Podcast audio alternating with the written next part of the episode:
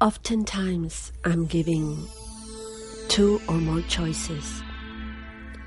And as I realize that the road less traveled is the hardest one, I also become more and more aware that it is my road, as it is the road that will take me away from following others, from not listening to my own voice. So as I take the new road, I awaken into the truth of my soul,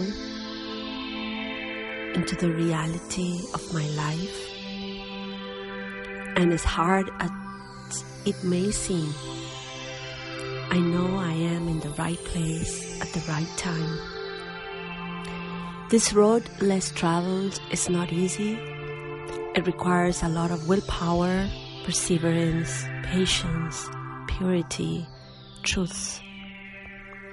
But it is the highest, the most rewarding road in my life.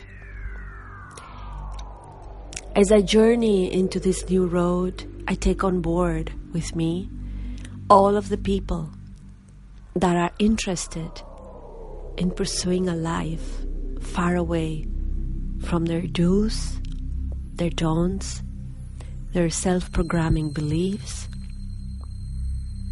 A road that can take them to the freedom of their soul forever.